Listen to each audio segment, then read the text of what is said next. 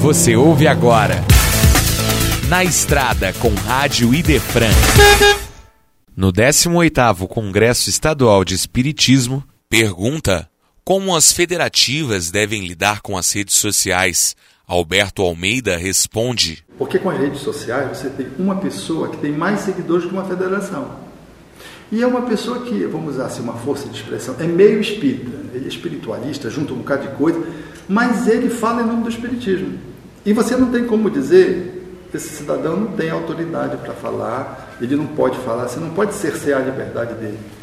Então eu penso que as federativas, que representam o esforço conjunto, elas estão aquém do lugar que elas deveriam ocupar.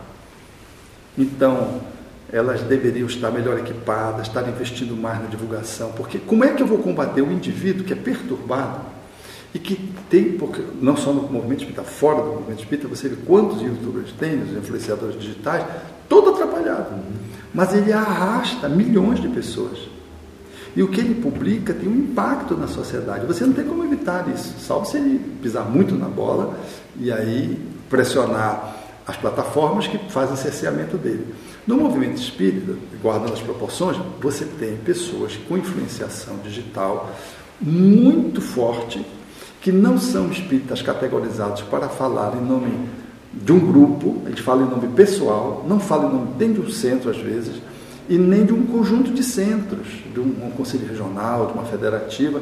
Aí você vai olhar as federativas tacanhas, precárias, não se estruturaram na comunicação social espírita não tem eh, amarradas, ainda muito engessadas.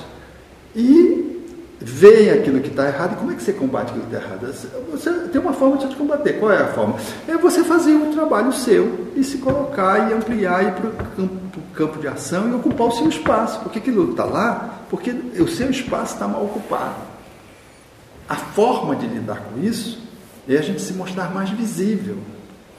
Então eu sempre penso que as federativas elas, elas ainda estão muito engessadas, muito burocratizadas, não têm o alcance dessa rede virtual que hoje ganhou espaço, não tem como voltar mais atrás.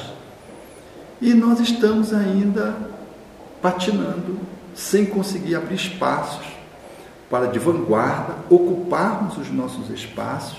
Aí vem os aventureiros com as ideias próprias, com as ideias místicas, mescladas, que podem ser muito boas, mas não é espiritismo, e apresentam suas ideias, seus pensamentos. E estão, às vezes, como consultores. Aí tem outras consequências que são, às vezes, não éticas, que decorrem disso, mas fica em nome do Espiritismo. Esse foi Na Estrada com Rádio Idefran, no 18º Congresso Estadual de Espiritismo.